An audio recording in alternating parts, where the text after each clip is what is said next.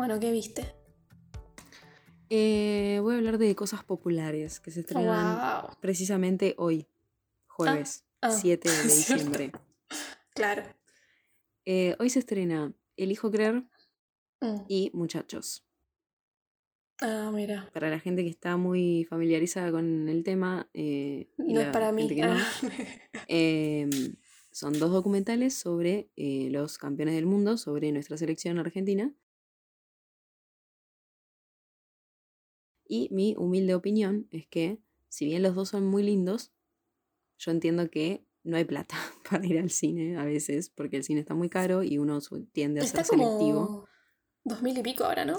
O más. Ay, sí, está carísimo, boludo. no, es yo no, locura. no, ¿sabes qué vi en. No sé si no está más. ¿Cómo se llama? Cinemark Avellaneda hasta 4000. Yo vi 2000 que está los miércoles, que es miércoles y martes, que es 2 por 1 4000 mangos. Están en pedo, es ir al cine, boludo. Antes era Sí. como. salía 40 No, pesos. decí arre, que- entradas. Ya que estamos, les recomendamos que vayan a cines medio, medio así como under, tipo El Lorca, Aumont. Ay, sí, aprovechen. Como- Igual el Lorca a mí me da claustrofobia. By the Sí, way. ella casi lo se muere, pero bueno. Pero bueno, nada. Pero hay varios así. Un tema que bueno, no Eh, tienen quizás todas las novedades. Claro. Eh, pero esas van a estar, por ejemplo, los dos documentales como son argentinos, no sé si ya, sí. pero a la larga van a estar. Eh, cuestión, mi humilde opinión, voy a ser breve, los dos son lindos y son emotivos, pero el de la AFA, que está relatado por Ricardo Darín y se Mm. llama El Hijo Creer, me parece muy seco. O sea, es como muy documental de tele, informativo. Muy serio, que como Darín. cuando, no, y cuando intentan hacer algo medio emotivo, dicen medio cualquier cosa, como que el Mm. guion es medio una chotiz. ok. Y Muchachos, que se llama Muchachos, la película de la gente, es como que te sentís parte, porque vos siendo hincha, quizás viendo lo que hacían los demás, que la gente estaba re loca en redes, que te mostraban que se rapaban, que cumplían promesas, que se tatuaban, hola, uno se siente identificado porque formó parte de esa euforia, entonces como que es más, te llega más, ¿entendés? O sea, sí, literalmente arranca el documental arre. y primero que el guion es muy lindo porque está contado como un cuento y Franchella es el que relata. Es como una Muchachos. competencia, ¿no? Darín Franchella. Pero es como gracioso aparte, porque, qué sé yo, como que quizás Darín en El Hijo Creer te habla, te dice Lionel Messi, te, te nombra Messi, no sé qué, te puede llegar a decir Dios como una referencia a él, eh, viste, como, qué sé yo, como un apodo, digamos, que es algo Sí. que se le suele decir, como a Maradona. Pero muchachos, por ejemplo, es como que te llega más porque te muestran a los jugadores un poco chiquititos y capaz que Franchella durante todo el documental se refiere a Messi como el nene zurdo, ¿entendés? O Eh, a más Scaloni, al técnico, como el inexperto, porque le decían así, lo juzgaron, ¿entendés? Entonces como que tiene otra llegada, como más emocionante. Y a, a su vez, como que te van mostrando todos los partidos y todos los pasos, que fue un parto el mundial. Y te lo cuenta como un cuento también, y te hace suspenso, ¿entendés? Cuando sentís que todo está perdido, te hacen re Aunque ya sabes lo que va a pasar. aunque ya sabes lo que va a pasar, te muestran capaz un gol desde un montón de ángulos, ¿entendés? Como para que sea más eufórico. Está bien montado todo, está el montaje muy bueno y está lleno de todas las canciones que sonaron en el mundial. El Hijo Creer tiene una sola No, o dos por suerte, con suerte y como que no está construida la emoción. Así que mi recomendación, si quieren elegir uno de los dos, es que vayan a ver al cine, eh, muchachos, la película de la gente, porque es mucho, porque es mucho más emotiva y es más linda. Pero bueno, igual los dos Muy van a ir a plataforma. Muchachos va a ir seguro a Star Plus porque es de Star Distribution, tipo está Ah, sí, seguro. Sí, sí. ya hecha.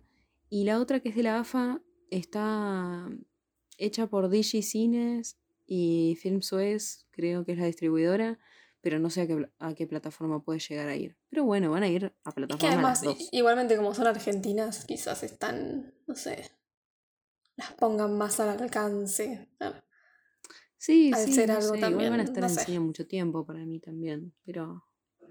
Así que bueno, nada, eso. ¿Vos qué viste? Yo la verdad no sé qué estuve viendo, no sé qué estuvo pasando. Arre. De repente es diciembre y yo siento que todavía es julio. ahora mismo. Ah, además hoy hace frío. Sí. No, em, pero estuve intentando, que pensé que me iba a llevar menos tiempo, pero estuve intentando ver todo hasta con Titan, porque terminó hace como un mes ya. Nunca la seguí. Claro, y yo dije, dije, bueno, la- yo ya había visto hasta la tercera temporada, si no me equivoco, pero dije, como la dejé en su momento, porque, re- o sea, estaban partiendo la última parte como en 800 partes y me rompió las bolas. Y dije, bueno, la engancho una vez que se decidan a terminarla. Y se decidieron a terminarla, entonces la volví a ver desde el principio, pero la quise ver como...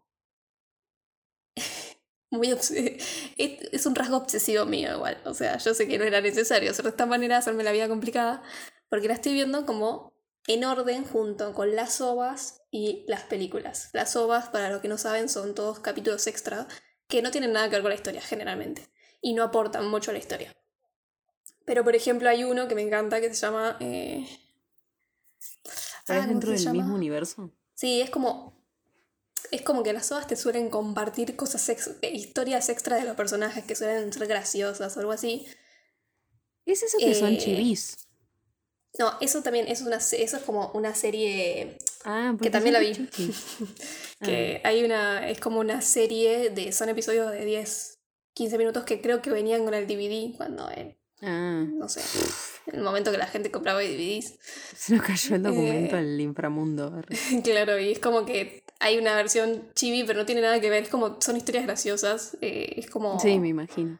Tipo, está la, la temporada 1 de Chibi, que es. no me acuerdo cómo se llama.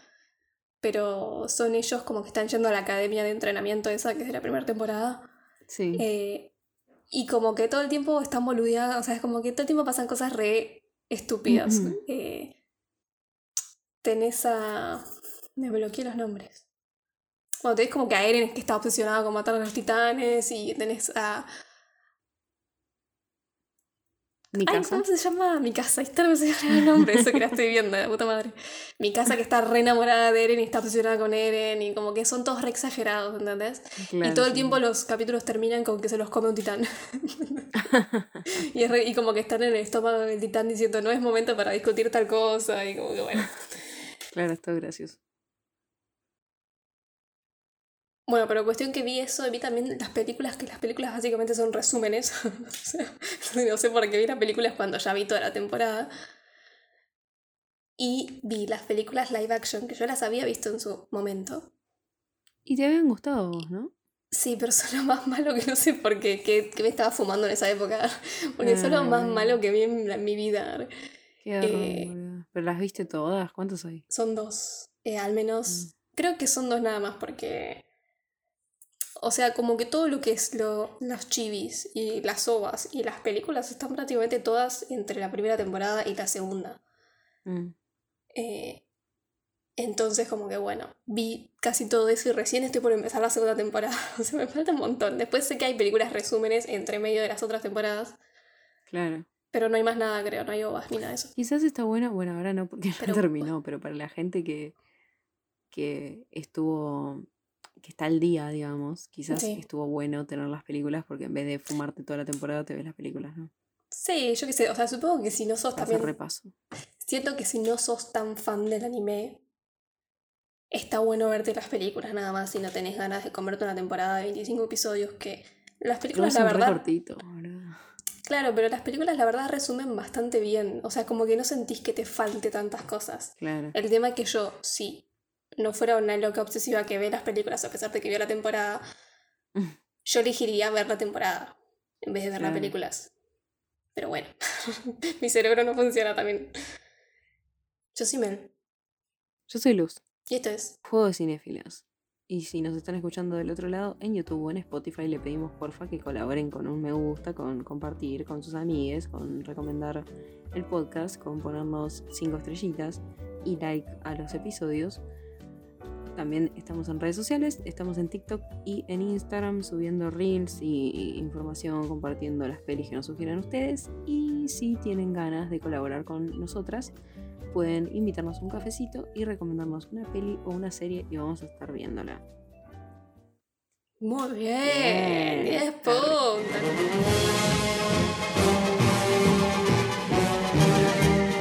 No, no se trabó ni nada, acá no hubo edición. Arre. No como los míos, los míos siempre tienen que Es, mencionar. es la, es la, la época.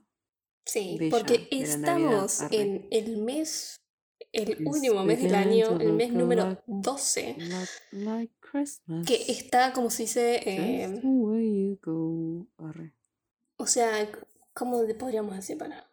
Como que es el mes dedicado a las fiestas, ¿no? Es el mes que todos Sí. pensamos, ¿qué pasa en diciembre? Las fiestas, fin de año, Sí, festivo. Navidad, Hanukkah, no sé qué otras hay. Santa, Krampus. Krampus, Arre. Que igual es parte de Navidad. Yo esta película pensé que no era tan, o sea, no es tan navideña, pero como que No es todo el contexto es... Digamos, ¿no? En un- es como... En O un sea, la momento ni siquiera pasa la Navidad. Navidad. Arre. Ni siquiera pasa. Bueno, pero la nombran. Sí. Arre. O sea, es como. Está más cercano a la Navidad que, no sé, Alien. arre. claro. Pero no tan cercano como el Grinch. Arre. claro. Pero bueno, está bueno para empezar, porque recién empezamos diciembre. Sí, sí, es como... Entonces está bueno touch. porque es como que estamos poniendo un dedo en el agua, ¿no? De, no es la festividad que nos encanta, por eso hablamos de una película de terror. y después no para acá, porque creo No. que si yo te voy a dar Krampus es todo de terror. Bueno, Gremlins es familiar. Ah, bueno, Gremlins no. No, la que te voy a dar yo no, ¿eh? La que estoy pensando en manera de arruinar todo. Salvo que Ah, vea mentira. la del Grinch de terror y te la mande. Arre. ¿Hay una de terror de Grinch? Sale ahora. Pero No es de los si creadores de. Es de los creadores de, de. Coso de Winnie Pooh. Para mí no va a estar bueno. Mm,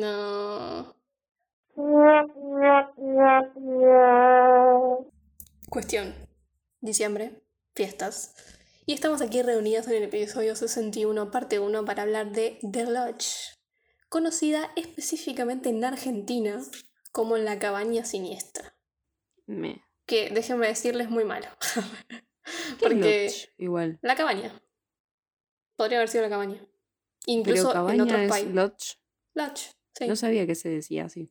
Por eso. Sí, sí, es, es cabaña, o sea, y podría haber sido, o en otros países es la cabaña. Claro, creo que lodge eh, Es Voy como otro hablar sin tipo de hablar forma de casa. es como, sí, es como cabaña, pero cabaña, o sea, cabin es como más, siento que es De como madera. más chiquita y de madera, y esas típicas Claro. cabañas de bosque, ¿viste? De lodge creo que sería más... eh, Igual me decía albergue en algunos, y albergue acá es otra cosa. Lo dejé. Alojar. Claro, Alojamiento, alojarse, quizás. alojamiento, hospedarse, quedarse, hospedar, es como más- algo más grande, parar, siento, quedar además. empotrado, penetrar, colocar, introducirse. Lodge, sí, porque estás... La eh, logía, la portería, la pensión, la casa de guarda, Pensión. la rectoría, la factoría. Arre. No, eso no, no, no es real. Sí, es como más un lugar... eh, Mi familia. Quizás factoría. alquiler y cosas así. gatita. Arre. Pero solamente acá en Argentina le pusieron como un nombre especial. Todo en todos lados es como The Lodge o, o en su idioma del lugar. Es una película. Es una película de los géneros thrillers, thriller psicológico, terror, drama que se estrenó el 25 de enero de 2019 en el Sundance Film 25. Festival y en junio de ese mismo año en otros lugares del mundo y en cines normales. Film Nation Entertainment y Hammer Films Production produjeron y financiaron la película. Mención especial a Hammer, Hammer Films, porque fue la productora, ¿la conoces? Hammer Films. Eh, sí, pero no me acuerdo qué hizo. Productora inglesa que hizo, generó el boom de películas de terror, de monstruos, en la época en que el cine de terror estaba en picada, nadie veía el cine de terror. O sea, el cine de terror como que pasaba de tener como momentos re buenos a que todo el mundo decía que era una mierda y después momentos re buenos a que todo el Es mundo que decía una mierda. Y creo que hace poco lo pasamos esto, porque ahora está empezando a repuntar, digamos. Sí, sí, sí. sí, Pero está siendo como más famoso y hace poco era como que todas las películas de terror eran una mierda. Son malas, claro. Sí, sí. Bueno, y en los 60 Hammer Films hizo este auge en el cine de terror y revivió a los monstruos clásicos como Drácula, Frankenstein y la momia. Hicieron la saga de Christopher Lee como Drácula y Peter. Cushing como Van Helsing. Y nada. siempre que estudias cine y si estudias cine de terror te mencionan a Hammer Films porque fue como... Creo que además hacían como... Fue en el momento de los VHS, entonces hacían todas las películas para video. Sí, era, el boom de los VHS, entonces... Todas las de Drácula de Christopher Lee son re de VHS, tipo... Re de las compras así. Sí.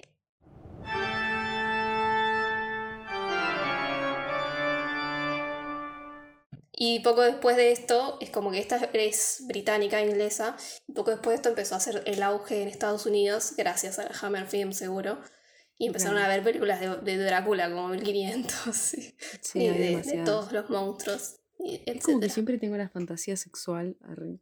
Estar con Drácula, arre. sí, arre. De Gary Oldman. Eh, la versión joven, arre. Obvio.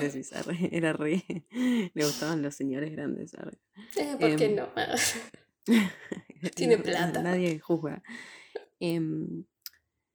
Em, siempre tuve la fantasía de ver tipo todas las versiones de Drácula y después digo, no lo voy a hacer nunca.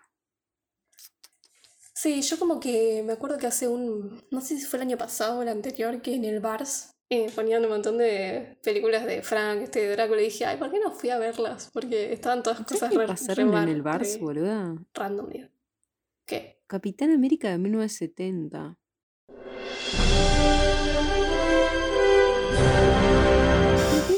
Que ver esto, boluda? Es terriblemente mala. Porque es bizarro. Sí, claro, supongo. pensé que es bizarro. Sí, no pasa Me comí un par de bajones, te digo, el otro día.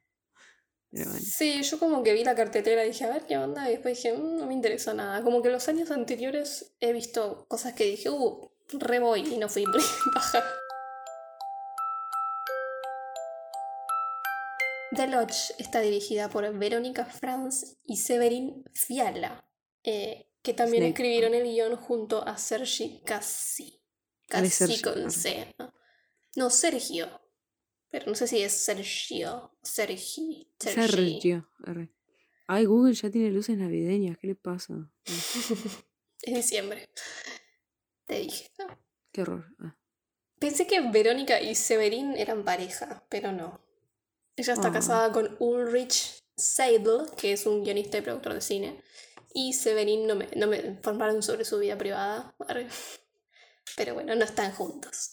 Entonces, Verónica Franz es una escritora y directora austríaca que dirigió Kern, que es la primera, en 2012, Dulces Sueños Mamá en 2014, The Field Guide to Evil, que un segmento en 2018, The Lodge en 2019, y dos episodios de la serie Servant de 2022 a 23. Ah, esa la quiero ver, boludo. Ah, sí, no la conozco. Ah, yo la conozco y dicen que es muy buena, pero no... Bueno, ella hizo dos episodios, dirigió. Esas son las que dirigió, las que dije, dije todas, creo. Y las que trabajó en el guion, no voy a decir todas porque hizo más, pero digo algunas. La primera fue Handstage en 2001, Import Export en 2007, la trilogía Paraíso, que es Paraíso Amor eh, y Paraíso Fe en 2012 y Paraíso Esperanza en 2013 y están dirigidas por el marido. Y yo las vi porque las mencionaron en la Fanco. Y es como que me acuerdo de la 1 más que nada, Mm. Igual las otras también. Es como que tienen un humor raro porque son como resecas. Y pasan mm. cosas muy bizarras y como quizás muy fuertes también. Sí. Pero a mí me re gustaron, pero porque son bizarras. no sé si a todo el mundo les gustaría. es como. Nada que ver, ¿no? Pero un humor tipo la langosta, digamos. Ah, pero no al, mismo tiempo no tan gracioso. Claro. Como más eh, pasado por agua, digamos. Entiendo lo de seco, me imagino a qué va más o menos. Y como que tiene, y tienen como planos raros. A mí me gustó la trilogía Paraíso. Pero bueno, no, sé que no es para todo el mundo tampoco. Y tiene cosas fuertes. Claro. También, eh, bueno, de las que dije antes que dirigió, hizo el guion de Kern, eh, de Dulce Sueño Mamá, The, Field, The Field Guide to Evil, The Lodge y en 2022 se la acredita en Buenas noches Mami, que es la remake estadounidense de Dulce Sueño Mamá. Y en la remake está eh, Naomi Watts, que la hemos mencionado hoy, que yo vi el tráiler y ella tiene como toda la cara en, enyesada. Y mm. tiene dos nenes que son returbios. es de terror, obviamente. ¿no? Sí, me imagino. Por otro lado, eh, Severin Fiala es un director y escritor austriaco que trabajó en Kern, Dulce Sueños Mamá, The Field Guide to Evil, The Lodge y la serie Servant.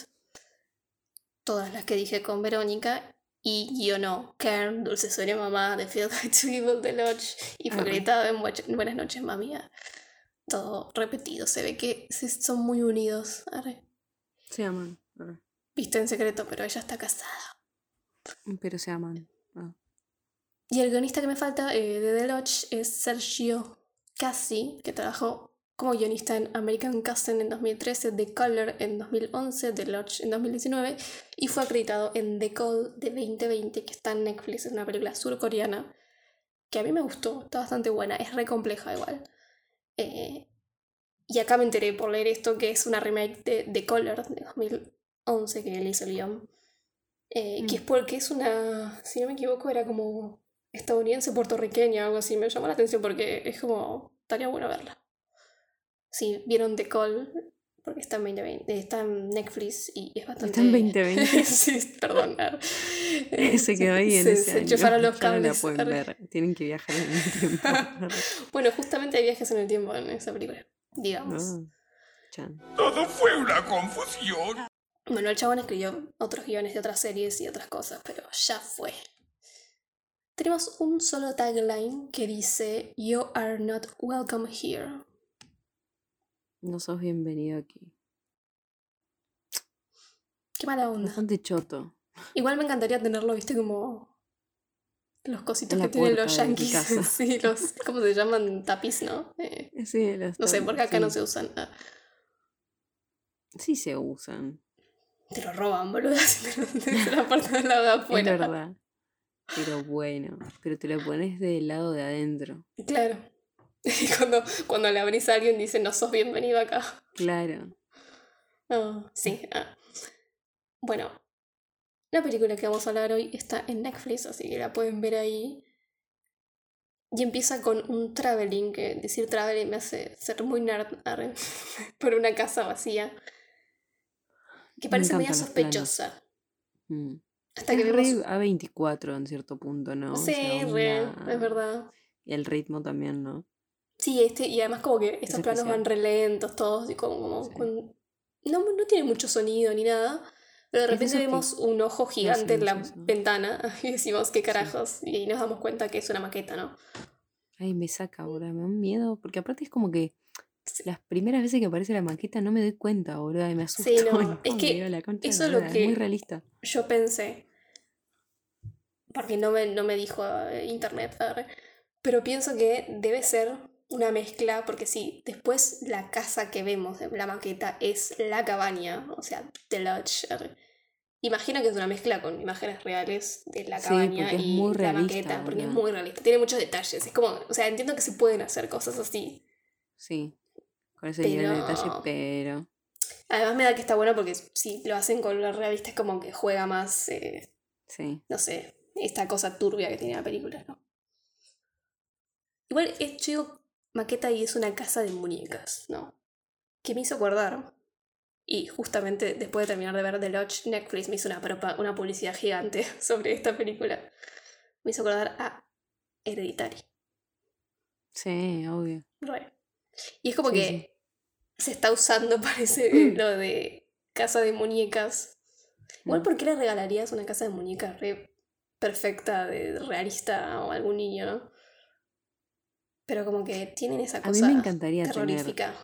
pero. Pero no es para niños esas cosas. Pero juegan con muñecas, boludo. No sé, no me parece tan desquiciado. Me parece más raro que yo quiera tener una. Igual Pero yo la tendría de alguna película. O sea, sería una casa de. Como- el Hotel Overlook. Claro, algo así, ¿entendés? Que sea como re. Alguna cosa así, muy. Tipo cuando hacen, no sé, eh, la casa de los caramelos, no me acuerdo el nombre, sorry. Eh, de los caramelos de los hermanos de Ron, de los Weasley. Como de los caramelos. Ah, la de. Sí, eh, Weasley's, no sé cuánto, no sé cuánto.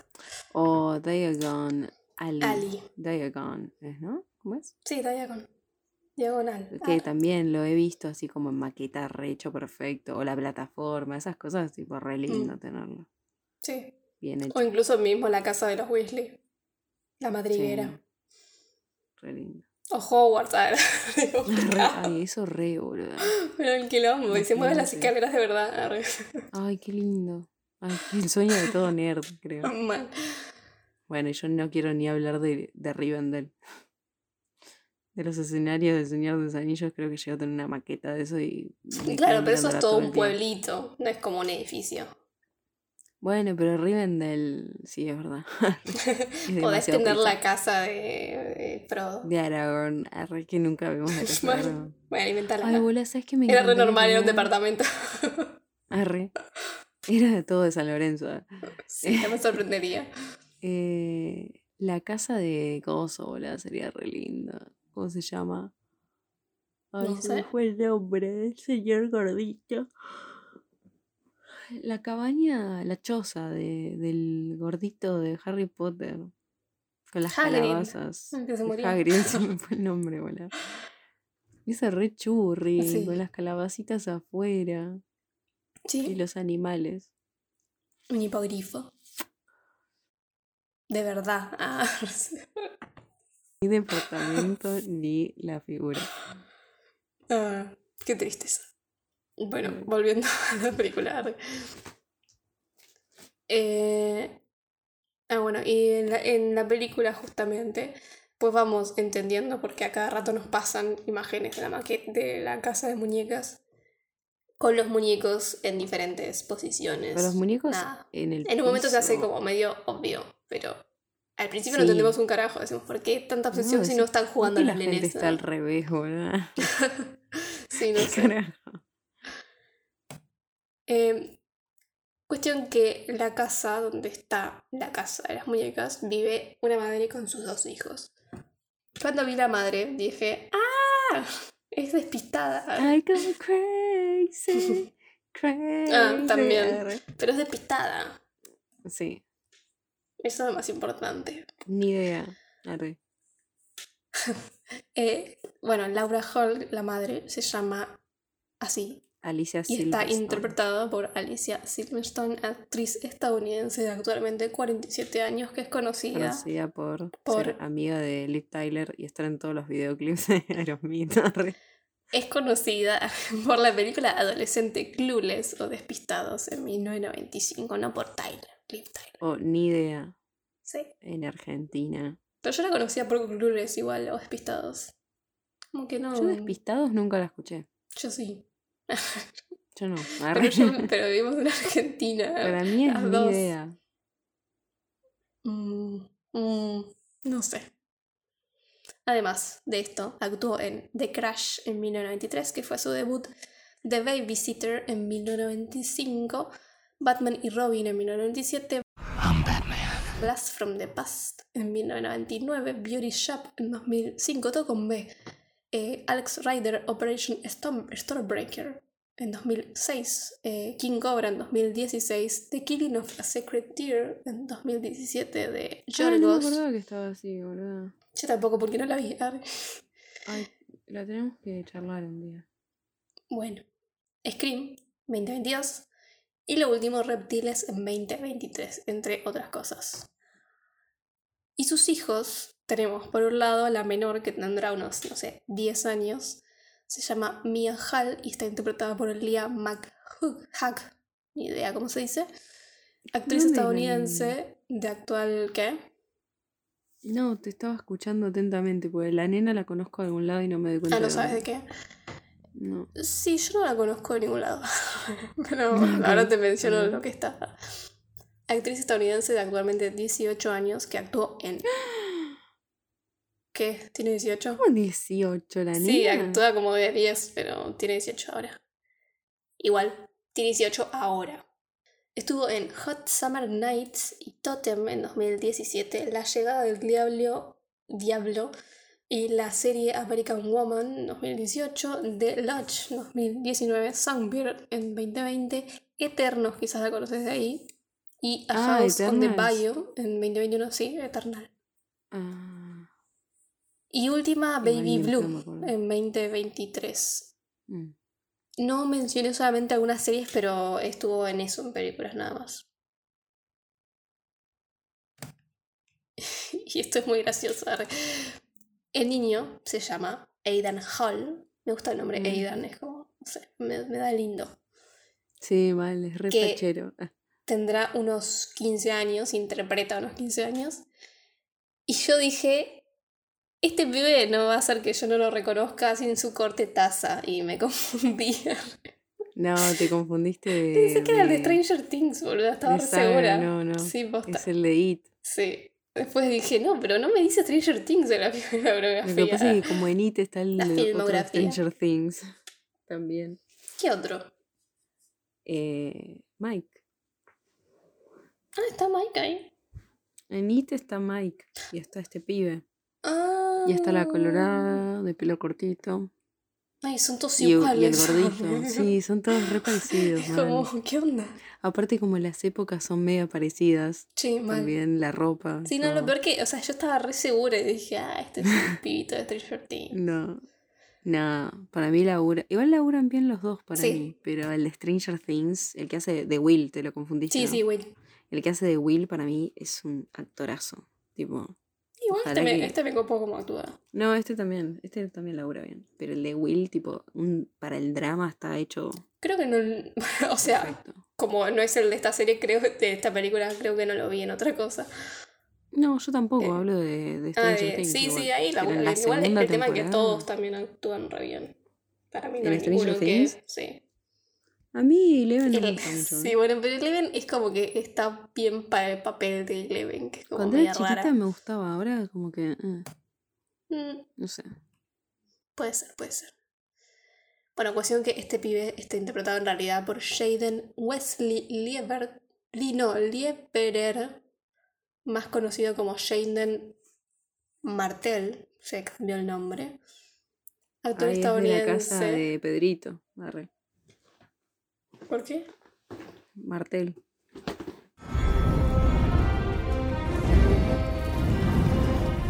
Ah, Oberyn. me confundiste todas las cosas. arre. Es un actor estadounidense de actualmente 20 años que estuvo en San Vincent y Playing It Cool en 2014, que fue sus, debuts en largometrajes. Aloha en 2015, Midnight Special y The Confirmation en 2016. The Book of Henry e It en 2017. The True Adventures of Wolf Boy y Low Tide en 2018. It Chapter 2 y Knives Out y The Lodge en 2019. Y últimas Metal Lords y Mr. Harrin, Ghost Son- to Paris. Arre. no, ah, Ah. en 2022. Y esas son todas las películas que hizo. No hizo mucho. Yo Tuvo en cosas en tele, serie. pero. ¿Qué serie? No puse nada. Eh, de Defending Jacob. Él hace de Jacob. Ah, mira, siempre digo de principal. Apple TV. Que el padre es Chris Evans. ¿Por qué la viste? Ah, Por la trama. Obvio. Chris Evans con camisa. Obvio. O sí. No, no, igual está muy buena, es un policial. Es la que digo bien. siempre que tipo al pibe lo acusan de, de- es el principal sospechoso de que es el principal sospechoso de que mataron a un compañero de la escuela Sí. y el fiscal a cargo es Chris Evans, es el papá. Pero no puede estar a cargo de conflicto de intereses. Bueno, pero Es una serie. es una serie, no te metas. Bueno, entonces la película no nos explica bien hace cuánto, pero los padres de estos dos niños están separados, ¿no? De Laura y... No, los niños no son esos. no importa. Quise decir, eh, Laura y el padre Richard, que ahora lo voy a mencionar, están separados. Laura. Laura. Laura, se debe decir. Laura. Laura. Y para mí, la vibra que te da la película es como que el padre quiso separarse. Sabemos que está con otra mina. No siento que la haya engañado igual. No, pero para estar Siento con una como- pendeja. Sí, obvio, se enganchó con una pendeja. Y como que las Pero- cosas estuvieron sensibles por mucho tiempo. Sí, igual también es como raro, ¿no? Porque no se fue a buscar una cualquiera. Eh, que no la buscó, le apareció. Sí, obvio. Y como que siento que las cosas con Laura, Laura, Laura, Laura. estuvieron sensibles y como que la mina no quiso aceptar la separación, ¿no? Porque él la dejó a ella. Claramente. Y porque quizás además también fue por una pendeja o después se puso con una pendeja. Igual todo. ella tampoco está bien de la cabeza, ¿no? No, no, se nota. A mí me da esa vibra. Igual en ningún, ningún momento la película te explica esto. Sí, porque no es lo, lo que importa. No, pero siento que también lo que sí importa en la película es justamente de que hay muchas cosas que no te explican.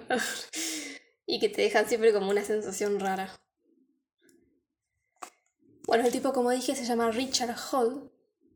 Y le dice a Laura que quiere ofi- oficializar todo, quiere divorciarse. La mina como que se Aparte le dice resiste. terminar el divorcio, como que en algún momento lo arrancaron y Claro. quedó estancado por ahí. quedó estancado y como que el chabón no quiso decir nada, pero ahora lo tiene que decir porque se quiere casar con la otra. Y a Laura se le cae el alma al piso, se nota. Al rato, digamos, yo estaba distraída mirando como la cinematografía, porque estaba pensando, ay, qué loco las películas de terror que tienen todos colores pasteles y como toda una iluminación difuminada, como todo blanquito, todo re lindo. Eh, se escuchaban pajaritos de fondo, era como todo re tranqui, ella, re tierno. decís, uy, qué garrón, se va a tomar un vino. Sí, se está sirviendo una copa de vino, no- digo, bueno, pobre mina, pero yo estaba noticia. distraidísima. Me hizo acordar mucho a la cría siniestra en eso también, porque toda la Sí. onda. Igual después se vuelve más oscura la película. O sea, en tono literal. Eh, y nada, como que era todo muy. Igual era todo muy dulce, rara. claro, eso te iba a decir, era todo como muy dulce, muy inocente, pero yo sentía igual la vibra rara. Y después, Sí. pum, la mina se pegó un tiro en dos segundos. Que yo dije, ¿qué carajo está pasando? no te muestran nunca Porque pensé arma, que era la se- saca de principal. la cartera abajo de la mesa. Sí, mal, me la estaba Es escondiendo. Si no había La nadie. cámara está en movimiento. Sí, es como que uno no espera, esa no te la esperas para nada. No. Y además es como way. que yo estaba re segura que era la principal ella. Porque empezó Claro. con ella, la estábamos siguiendo. Contexto. Iba a decir, eh, yo la vi con mi papá, se la hice ver. Mm. Pero Y la habías yo- visto vos. Yo la había visto el año pasado, hace un año más o menos, pues la vi por estas fechas, y no me la acordaba. Pero me Ah, acuerdo que terminó y me gustó, y dije, Sí. la voy a tener en cuenta, porque me había parecido que estaba buena quizás para analizarla o algo. Pero no me la acordaba bien, me acordaba cosas muy, pero muy random, ¿eh? Muy Sí, sí. random. Eh, entonces estuvo bueno, porque como, bueno, no me la acordaba tanto. Y a papá le costó un poco, porque es del estilo A24, es ese, no Mm. es terror clásico, no. digamos, y no tiene tan- tanto jumpscare y todo eso, es bastante lenta, entonces le costó. Y en un momento me dijo, ¿a vos te gustó esta película? Y cuando terminó le dije tipo, che, ¿no te gustó al final? Y me dijo, no, sabes que me re gustó el final, pero como que en el medio se le hizo densa, ¿viste? Pero- Sí, sí, porque a mí me es como. Yo todo lo contrario, como que me gustan este tipo de películas. A y mí me como re que gustan. Si yo va todo muy rápido, eh, ya me molesta, ¿viste? Me gusta que me mantengan como todo el tiempo, porque es muy suspenso, ¿viste? Es todo muy que vos Sí, no entendés qué está pasando, pero entiendo igual Mm. que se vuelve pesada. Para la gente que no está acostumbrada, Sí. quizás es medio goma. Uno que ya vio tanto Yorgos, Sí, obvio, claro, es como que hay cosas más raras todavía que esto. uno que vio Lars. Mal. Eh, bueno, después tenemos el funeral, que también me encanta porque los planos son como re generales, que ves todo y como que tiene todo mucha simetría, y es como todo muy maqueta. Es como... Re, re. En esa primera parte, al menos después quizás no tanto, porque como que después, una vez que llegan a la cabaña o a The Lodge, como que cambia bastante igual la película, pero sigue manteniendo algunas cosas. Sí, pero los acá es planos como- amplios y las angulaciones medias raras, eso lo mantiene. Sí, sí. Como que te da esa sensación de que el lugar es gigante y ella está sola porque los pibes no le dan bola. Te da como sí. medio esa onda. Sí tiene, y como que además también las cosas no están como muy... Como que no tienen muchas cosas, entonces es como que das un sillón y se ven todas Hay las paredes y listo. Sí, es como mucho espacio, está todo muy vacío, parece muy mentira. Sí, igual, parece una maqueta puesta. Sí. Y bueno, los nenes en el funeral están re desconsolados y nada, el padre se tiene que hacer cargo, sabemos ahora, y que como que te das cuenta que tenían relación, no era que no lo veían, pero los criaba la madre, o sea, el padre los vería Sí. una vez por semana, tipo, lo que le Sí. tocaba y listo. Richard Hall, a la mamá. sí, además estaban re desconsolados por eso. Aparte no están entusiasmados por ir a ver al padre. Richard Hall está interpretado por Richard Armitage, ah, que es un actor de cine y televisión británico de actualmente 52 años que estuvo en cosas como Star Wars Episodio 1, La amenaza fantasma, en 1999, pero igual creo que es como un extra. No me suena. Y fue una de las primeras cosas que hizo. Capitán América, el primer Vengador en 2011. Ahora te vas a sorprender más, supongo, porque me estás poniendo la cara. El No Hobbit, un viaje inesperado, el es Thorin, Bueno. 2012. Pero. ¿Qué? Thorin. ¿Otra vez, boludo? Lo peor es esto, porque para. Thorin. Sí. El Hobbit, la desolación de Smog en 2013, The Crucible y El Hobbit, la batalla de los cinco ejércitos en 2014, Alicia a través del espejo en 2016, Ocean's 8 en 2018, The Lodge en 2019 y Space Sweepers.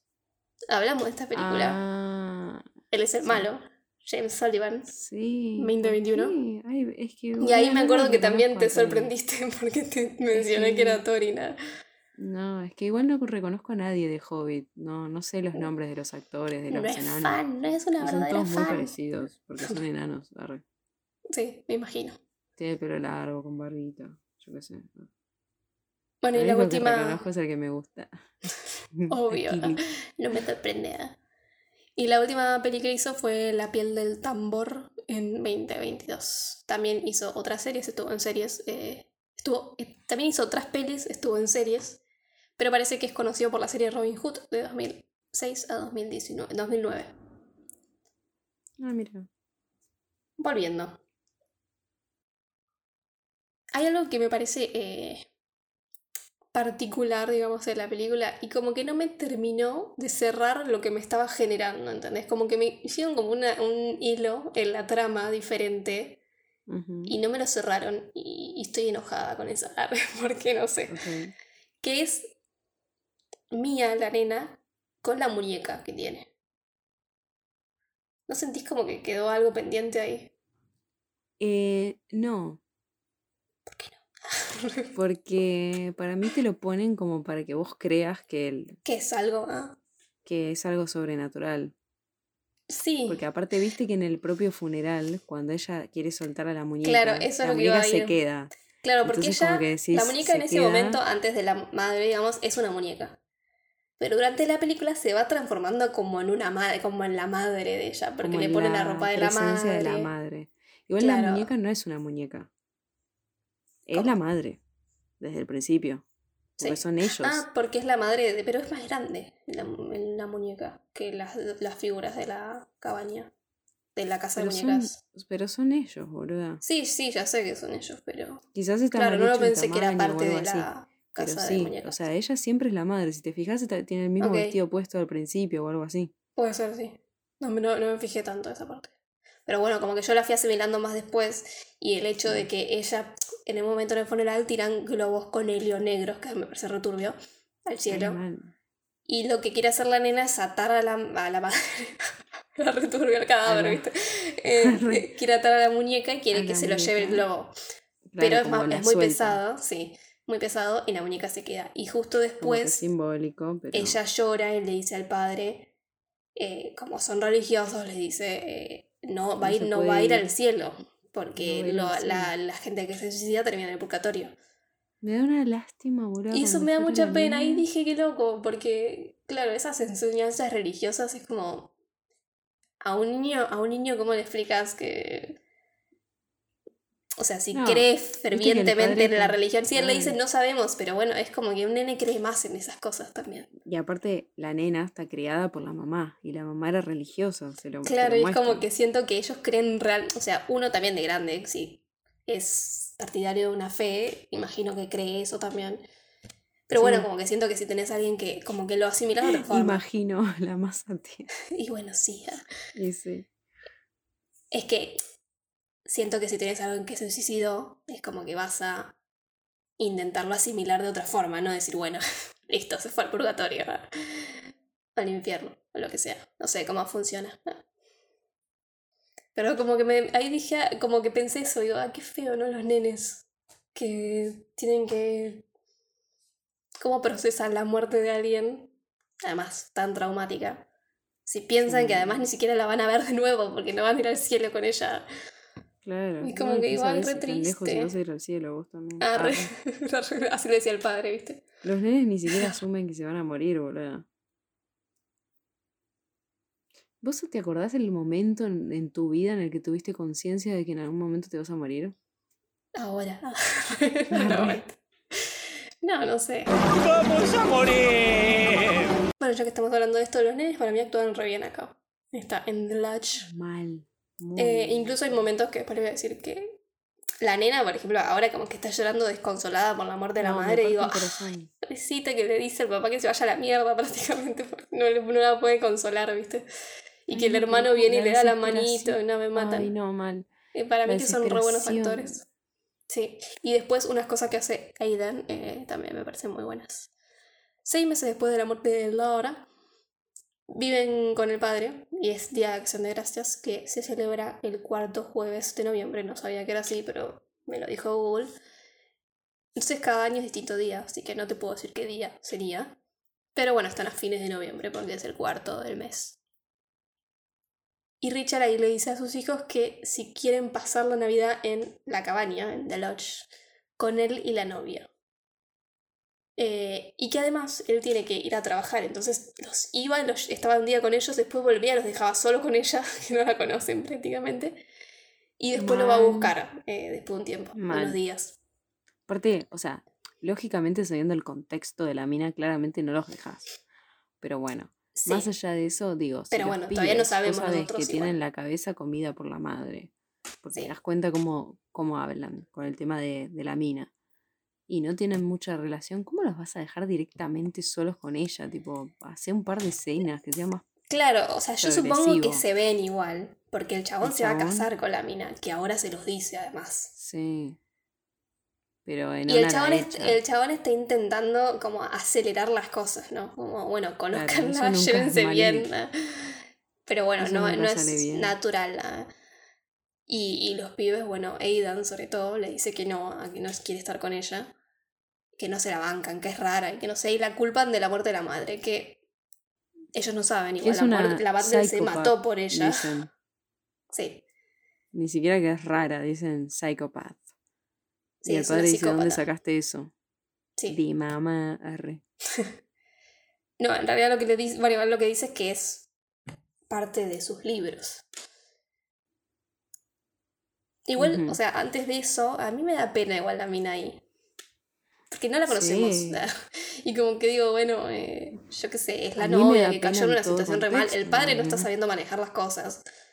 Sí. Que tampoco la está haciendo mal, porque digo, bueno, o sea, ¿qué, qué vas a hacer en esta situación? No, tenés que El seguir chabón ya está con la otra mina hace un bueno, montón, sí. además. Si vos no tenés el mismo ritmo que tus hijos, me parece que tenés que priorizar a tus hijos. Obvio, eso sí. Eso, eso re sí. Como que si te das cuenta que la rechazan tanto, entonces tiene que ir todo mucho más lento. Porque además, ¿cuál es el apuro a casarte? Sí, no sé. Si tus hijos no la quieren, no sé. Pero además también pasaron solamente seis meses de la muerte de la madre. No es nada, seis meses. Y justo ahí que es acción de gracias, ella iba a ir a comer, pero como se le arma quilombo, Richard eh, la detiene en la puerta y le dice que se vaya. Y me, me, me parece interesante que al mismo tiempo es como todas estas cositas que te va poniendo la película de que son raras. Porque a la mina no la vemos hasta poco después. O sea, ahí la vemos a través, a través de un vidrio que es como, no sé, los vidrios de la ducha, no sé, que se ven Sí, como todo borroso. Eh, sí, y, y como que le vemos la silueta y la silueta de ellos abrazándose y nada, pero no la vemos y no la vimos en ningún momento y es como re loco. Y la nena cierra la puerta como para que escuchen Sí. el rechazo. Sí. Es re, debe ser re triste eso. Sí, además la dejaban sola en acción de gracias también. que, era, que era como re, es re importante para los yankees. Ah, sí, para los yankees es re importante. Bueno, los nenes, igualmente, ahora se nos cambia un, to- un toque todos los papeles porque los nenes investigan a la mina, como esto que dijo Aiden, que esta parte de. O sea, ella está escrita en los libros que escribió Richard sobre sectas. Divino. Y en la computadora del padre encuentran que Grace, como se llama la mina, la novia, era la hija del líder de una secta y la única sobreviviente del suicidio en masa que cometieron sus miembros.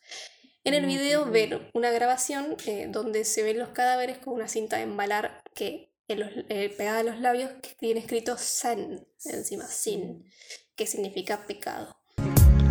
Ojalá me lleve el diablo. La secta esta está claramente basada en una de la vida real, que se llama Heaven's Gate, eh, que era un culto religioso que se creían que venían del espacio, que eran aliens ellos, alienígenas, y que estaban alquilando cuerpos eh, humanos, ¿no? Y que el plan de la secta era volver a ascender al espacio. Su líder eran, sus líderes eran Marshall Applewhite y Bonnie Nettles, que eran una pareja, y Bonnie murió eh, de un cáncer, y como que las cosas a partir de que murió Bonnie se pusieron como más graves, ¿no? Marshall empezó como a acelerar las cosas, porque si no me equivoco, era que se creía que como ellos eran aliens no se podían enfermar. Entonces la otra se murió de cáncer Claro, y se le cagó la y se teoría. le... Sí, se me, y como que dijo, no, es que ella ascendió más rápido porque no sé qué, no sé qué. Sí, empieza el chamullo. Sí, empezó el chamullo, las cosas empezaron a acelerarse, digamos, y esto llevó a un suicidio en masa. A finales de marzo de 1997, el grupo se aisló a sí mismo y grabó declaraciones de despedida. Applewhite grabó un video eh, poco antes de su muerte donde calificó los suicidios como la salida final eh, y señaló que odiaba este mundo con toda honestidad. El 26 de marzo de 1997, 39 cadáveres fueron encontrados en una localidad del municipio de Rancho de Santa Fe, en el estado de California. Sus muertes se debieron a una sobredosis de fenobarbital mezclado con jugo de manzana y vodka. Tras su muerte, los miembros, eh, los medios publicaron un video. Tras su muerte, los medios publicaron un video en el que aparecieron todos los cadáveres acomodados en literas, cubiertos con cobijas púrpura y calzado de las nuevas zapatillas de Nike. Que eso fue re mala publicidad para Nike.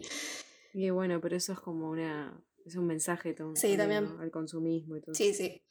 Eh, todos tenían un equipaje y dinero que era como para el derecho de alquiler del cuerpo humano. eh, porque ellos como que se iban a liberar de sus cuerpos y iban a volver a sus almas tipo ovnis o lo que sea. Eh, que si no me equivoco eran ellos que tenían una, una página web también que estaba hasta hace poco, no me acuerdo si todavía sigue. Es una locura ese caso. tipo, Porque yo sí, No sé si vi documentales o.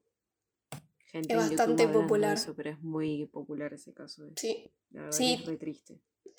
Sí, y además muchos de sus, igual generalmente los cultos, va, en muchos cultos es así, no generalmente, pero eh, era mucha gente joven, que generalmente gente joven como que no tiene mucho a dónde ir o algo así, terminan creyendo en Que algo. se y, dejan lavar el cerebro.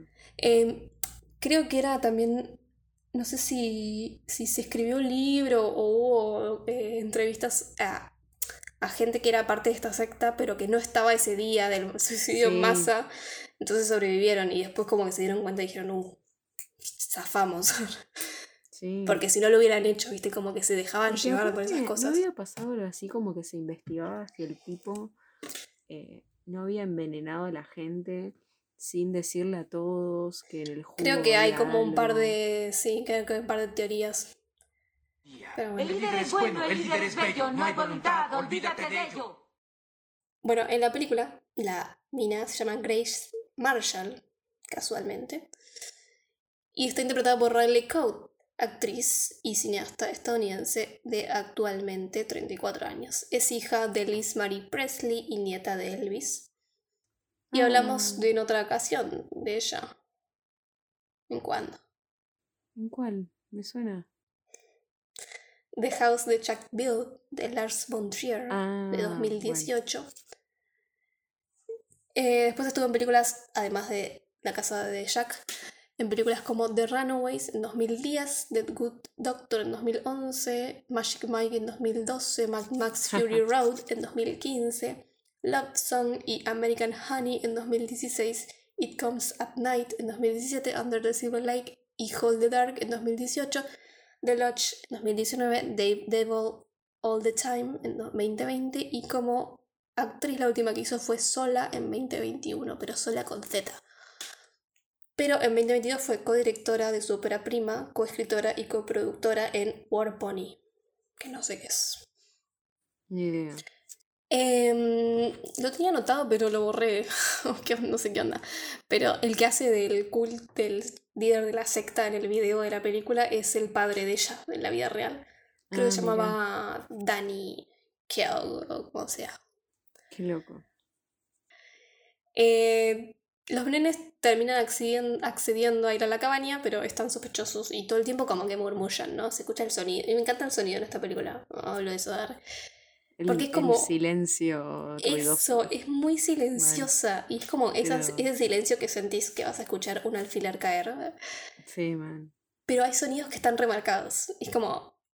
Quizás los pasos no hacen sonido, pero una puerta sí. Entonces, como que está todo Sí. es re específico de los sonidos. Y sobre todo cuando llegan a la cabaña, esto se vuelve como medio jumpscares a veces, porque a veces quizás dan un Sí. portazo o golpe fuerte. Y son los únicos jumpscares que tiene la película. Son Sí, sonidos. tiene dos o tres. Más que nada, sí. Y de hecho, eh, la banda sonora solamente tiene dos canciones, eh, que es Never My God to Thee, eh, de Sarah Flower Adams, y Jingle Bells. De James Pierpont. Tiene. No, ese es Jingle Bell Rock. Ah, ¿Qué cosa? Ese es Jingle Bell Rock. No es Jingle No, Bell. sí, es la, la, la Jingle Bell de esta, es la de Titanic. Na, na, na, na, Mm, sí. na, na, na, na. Suena re triste.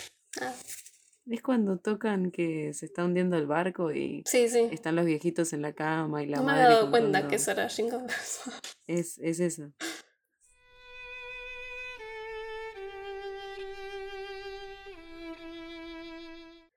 Bueno, yendo a la cabaña, conocemos finalmente la cara de Grace. Y viene con su perro caniche llamado Grady. Eso nunca sale bien. Nunca hay que tener perros en películas de terror. Caniche encima. No, El tema es que si no sabes que estás en una película de terror, ¿cómo haces? no? claro. El nombre Grady, que justo lo mencioné antes y no fue casualidad, porque me acordé de esto, eh, es de el anterior cuidador del hotel Overlook en Stephen King The Shining, Ah, antes de que vaya a Coso. No me acuerdo los Jack nombres. ah. Que bueno, es el, el anterior que fue y eh, o sea, que cuidó el hotel y mató a su familia, ¿no? Sin televisión sin servicio. Homero pierde la cabeza. No, Homero pierde, pero no sé qué puede perder. ¿La cabeza? Sí, me encanta.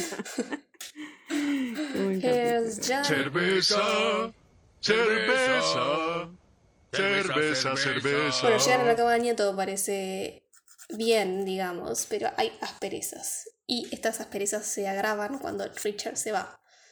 Porque los pibes se encierran y no le hablan prácticamente. Y en una, la nena, o sea, llega, eh, le dice, ¿querés Sí, ver el regalo que tenemos para papá? Y el regalo es un video con la mamá de ellos eh, y como toda la familia junta y re feliz. Y nada, Grace, pobre, me da mucha la pena. como que se sorprende, ¿viste? Cuando la, la nena se sorprende cuando la mina se va y es como, y sí. Me siento boluda. Igual, al mismo tiempo, Grace empieza a tener actitudes que no van bien. Es como que te, te vas a dar cuenta que la mina es rara igual. Sí, porque en todo caso, tenía yo razón la sé. muerta. Sí. ah. La dejan comiendo sola también. Después, en una Aiden, Aiden eh, parece que la espía en la ducha y deja escrito mamá con un corazón en, el, en la condensación del espejo. Y como estamos desde la perspectiva eh, de Grace, Salió de una secta. Claro, como que empezamos a empatizar con ella, porque decimos, la mina está traumada. Y además tiene a estos dos pendejos ahora que la están molestando. Y es como. Y encima la casa está decorada con cosas de la ex Sí, del muerta. tipo muerta, que encima eh, son todas cosas religiosas. Sí, y es como. La está sobrellevando como puede, pobre, ¿no? Y como que nosotros queremos, queremos que le vaya bien, pobre. Ahí tiene una conversación con Aidan por lo de la ducha y demás, y parecería que el pibe cede porque en una cuando están viendo una película le da un chocolate caliente. Yo ahí dije, ay, qué lindo, ni en pedo. no toques eso, lo mínimo que estás escupido. Igual ese- en ese pibe no confío, no sé, tiene No, y me rara encanta igual. eso igual, por eso digo que es buen Está muy actor. bien actuado. Porque la sutileza con lo que mínimamente tiene una cosa de no, no, no confío en vos. Una mínima sonrisa. Claro que, Una mueca hace que. que es como decís, una persona que te está intentando decir algo, pero tiene cosas ocultas. Y es como que la ves en la cara del pibito. Pero puede ser que es algo que al mismo tiempo decís, ah, no, no sé. Si, si en realidad es malo. ah". Y ella está muy bien porque tiene alta cara de felicidad en ese momento. dice, Sí, "Ay, me da mucha pena caliente". porque dice, ay, me quiere, alguien me quiere. Y bueno, y acerca la estufa, Aiden acerca la estufa a gas porque también, porque Mia está diciendo, tengo un frío bárbaro. Y yo dije, mira, mentirosa, algo estás tramando. Y acerca la estufa a gas. es raro porque cuando actúan de como que no es creíble, lo hacen Sí. re bien. Sí, por eso digo, eh, me muy parecen bien muy bien, actores. muy bien actores, muy buenos actúa re bien actores. y es re chiquita. No, tiene 18. ah. Bueno, y están viendo las películas y se quedan dormidos, ¿no? Las películas que ven son Un grito de terror de 1961, La cosa de otro mundo de mil- del otro mundo eh, de 1982 y Juanito Escarcha de 1998. Todo con nieve encima. Sí, sí. ¿Será a propósito? Sí. Y ella dice, no quieren ver otra cosa. Sí, además son re... Algunas son como un re core antiguo igual. Pero cuando se despiertan todas las cosas de la casa, tipo la ropa, la comida, eh, la estufa, el perro, las pastillas de Grace, porque la Grace toma unas pastillas, eh, no están. Bueno, y además también no, no están los, los celulares, no tienen batería y no hay electricidad. Y ella dice, bueno, déjense de joder, están haciendo bromas, pero esto es grave. No hay agua tampoco. Y yo como espectadora también digo, ah, tampoco hay agua, pero porque se congelaron las tuberías. Eso tiene sentido porque hay una tormenta de nieve afuera. Como que yo ahí también digo como espectadora, eh, estos pibes están yendo al carajo. Y- pero en una, Aiden dice que ahí también digo, qué, qué, qué bien que está eso, qué pendejo forro. porque porque él dice, eh, como que ella les está echando la culpa y él dice, pero vos sos la que está caminando de noche por la casa dormida.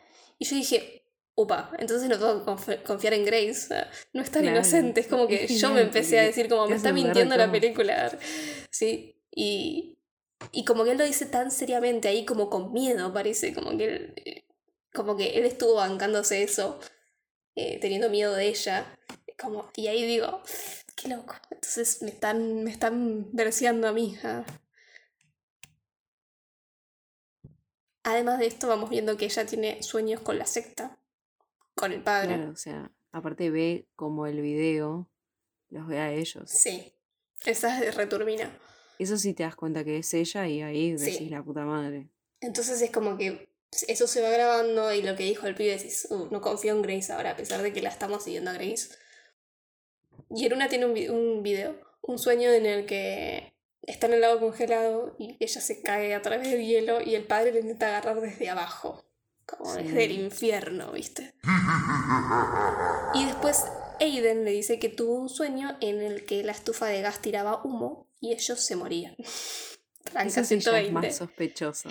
Y como que le está implantando en la cabeza la idea del limbo. Claro. Yo ahí como que digo, eh, no sé si te creo, pibe, sos medio sospechoso. Pero como que empecé a creer más en vos después que dijiste lo otro. Es como que, ah, no sé. Te hace dudar un montón. Sí. Y bueno, como dije antes, hay una tormenta de nieve afuera, Grey nos para de tener visiones, escucha la voz del padre que le dice que se arrepienta de sus pecados y demás. Y entonces en una dice, bueno, ya fue, voy a caminar hasta el pueblo más cercano. Los pibes le dicen, no, no vayas, te vas a morir. Esto me parece medio al pedo. Sí, eso es lo que iba a decir. Porque Random. ella como que se va, termina dando círculos y volviendo a la casa, o sea, sin tener la intención de hacer eso, es como que camina en círculos y vuelve a la casa. Y es como que es una cosa más de están en el limbo, después de que te lo dijo el pibe, es como, bueno, están encerrados, me hizo acordar mucho a los otros, viste, de que no podés salir del lugar porque No estás en el limbo.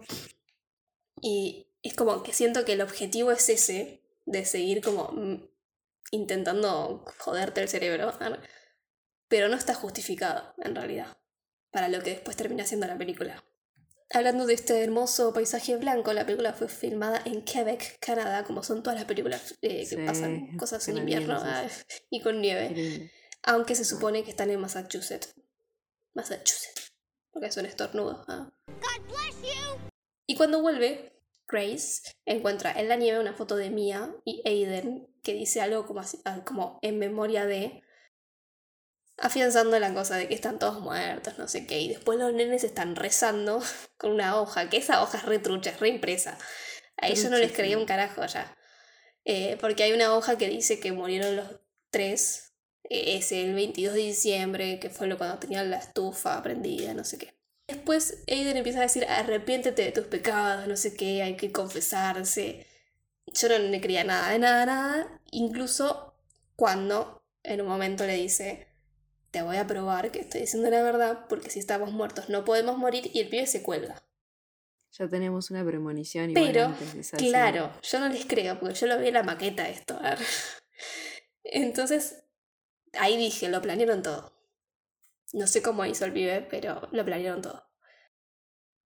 Y poco después nos lo confirman porque Grace se vuelve re chapita. Después de encontrar a su perro muerto congelado afuera. Congelado. Y, Y a la nena le Mia confiesa y también. Sí, tipo, se "Yo pone re mal. abierta". Sí, y se siente culpable. Porque además justo le dijo que ella siempre quería tener un perro y el padre no la dejaba. Y obvio, además es triste, pobre perrito. Bueno, Duró poquísimo. pero era un caniche, boluda, no iba a sobrevivir. Arre. Ya de por sí, estando adentro el caniche casi que ni podría sobrevivir porque son muy sensibles. Son muy blancos. son insoportables. Bueno, y Grace entonces no quiere entrar, se queda afuera con el frío. Y entonces, eh, como que los chicos dije- dicen, bueno, vamos a decirle la verdad. Porque esta mina Ay, Quedó muy mal. son las 3 de la mañana exactamente. A esta hora Mm. se liberan los espíritus. Beetlejuice, Beetlejuice, Beetlejuice. Y esa es otra cosa que no me cierra un poco de la película porque digo, bueno, entiendo que es por lo del perro, ¿no? Pero, o sea, hubo otros momentos en los que le podías decir a la mina cuando, no sé, por ejemplo, la ven con un arma y se dan cuenta que está rechapa y que está como sonámbula con un arma. Ahí yo le diría la verdad. O tipo cuando se va a caminar sola prácticamente con una frazada en el medio de una tormenta de nieve. Sí, puede morir muy fácilmente. Pero es. está- entiendo, entiendo que está justificado. Lo mínimo indispensable, pero tampoco tanto. Pero sí, es como medio... es como que ahora decidieron, bueno, Bueno. le contamos todo. ah. Y lo del arma de antes siento que ellos no sé si se dan cuenta que tiene un chumbo. Sí, puede ser. Y nosotros, vi, nosotros vimos que está sonidando además de lo de la secta. Ver qué hijos de puta, boludo, ver eso en el video y justo me, Mal. joderla con algo religioso. re crueles. Eh, Grace empieza a lastimar, a flagelar, ¿no? Para redimir sus pecados, porque bueno, nada, ya está en el más allá ella. Sí. Y los pibes le empiezan a tener miedo. Ahí también, ahí vemos que, más crueles todavía, ellos habían usado una parte de la grabación que te encontraron en, el- en la compu del padre. Y tenían la voz del padre de ella diciendo que redimía sus pecados, Se que sus sí, pecados. eso, todo eso.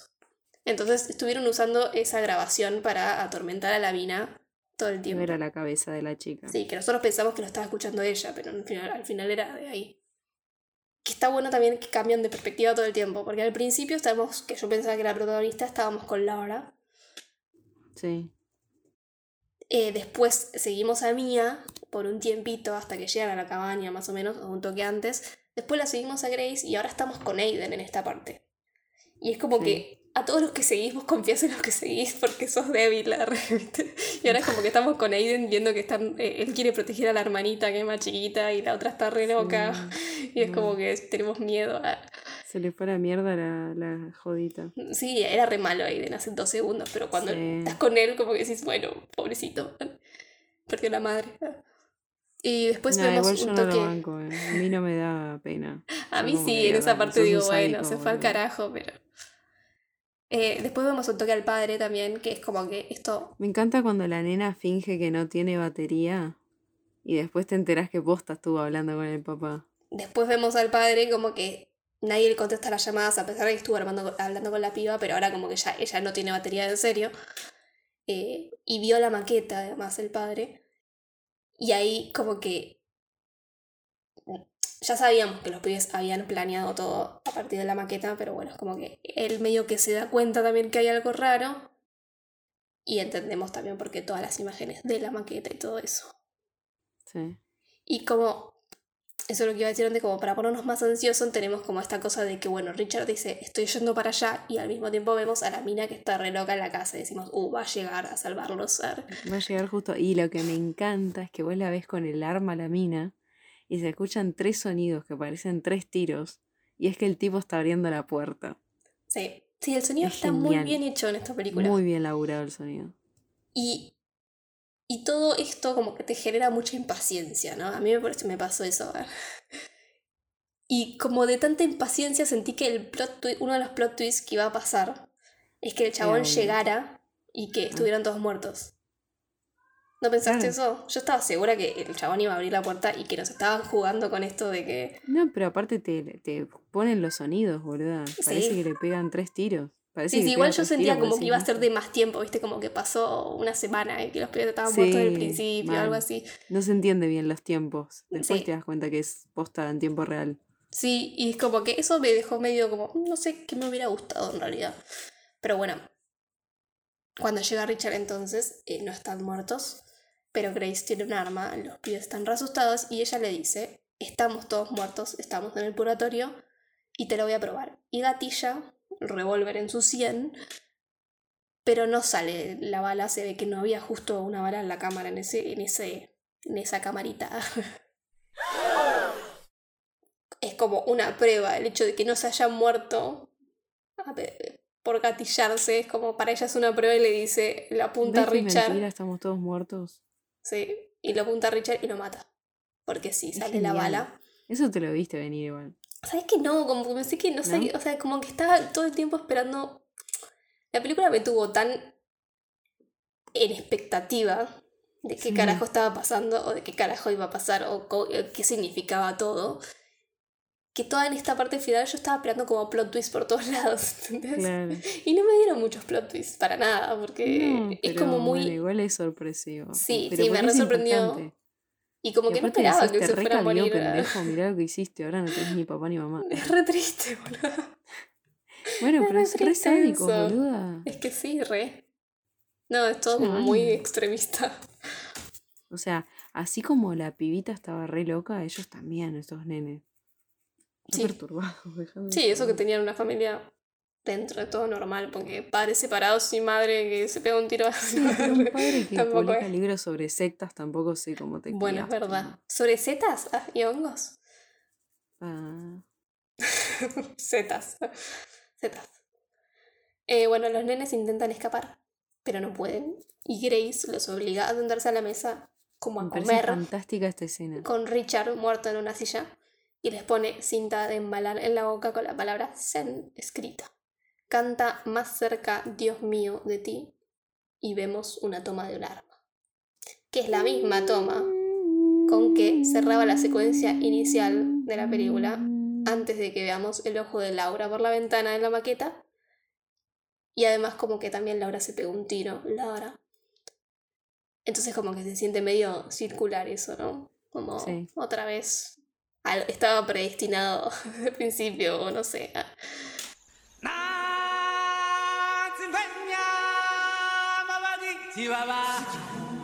Y ahí termina la película. O sea que no sabemos si los mató, pero seguro los mató. Sí, sí. Para mí es como Inception. No hay dudas. Mm. Aunque haya gente que dude. ah, No sé, yo en Inception te la puedo discutir un poquito. Ah. No, no. Algo que no mencioné durante toda la película y que en realidad está durante toda la película y parece importante, pero no le encuentro tanta importancia yo, es que todo el tiempo está la, la pintura de Mary, eh, que se ve incluso en la misma maqueta. Y todo el tiempo ella como que la rompe en una, o sea, la saca de la pared, todo. Que es, es una, o sea, se hizo para la película, que es una reproducción de La Anunciata, eh, la Virgen Anunciada, de el artista Antonello de Messina entre 1430 y 1479 del Renacimiento italiano. Pero es como que no sentí que hubiera mucha... Ah, es un elemento religioso más. Sí. Pero es como que lo marcan demasiado eso, por eso la menciono. La película tuvo dos premios ganados y 11 nominaciones en el Sitges, el Fantasy Film Festival, el Neuchâtel International Fantastic Film y en el Diagonale de Austria fue nominada a Mejor Película, no ganó.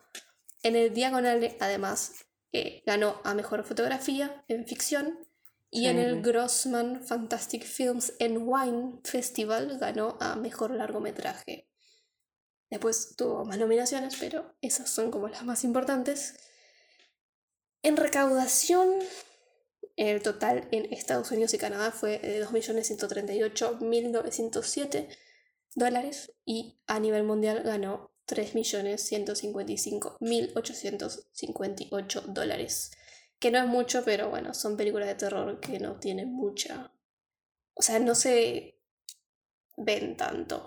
Ya de por sí el terror no tiene tanta buena fama. Y este tipo de terror creo que es. Aparte, ahora que se llame The Lodge. Sí. No atrae mucho, la verdad. Y acá menos la cabaña siniestra. Sí, no sé, acá parece como re genérica de terror y nada que ver. Porque no es del estilo ese. ¡Aún hay más! Mi opinión es que justamente me pareció más terrenal de lo que pensé que iba a ser. Como que todas esas cosas que me metieron en el medio que digo, ah, algún plot twist, es como que esperaba un poquitito de otra cosa. Pero al mismo tiempo no es que no me gustó, me gustó. Pero como que, no sé, quería algo más así, no sé, una explicación. No hablaste de, de la Navidad, boluda.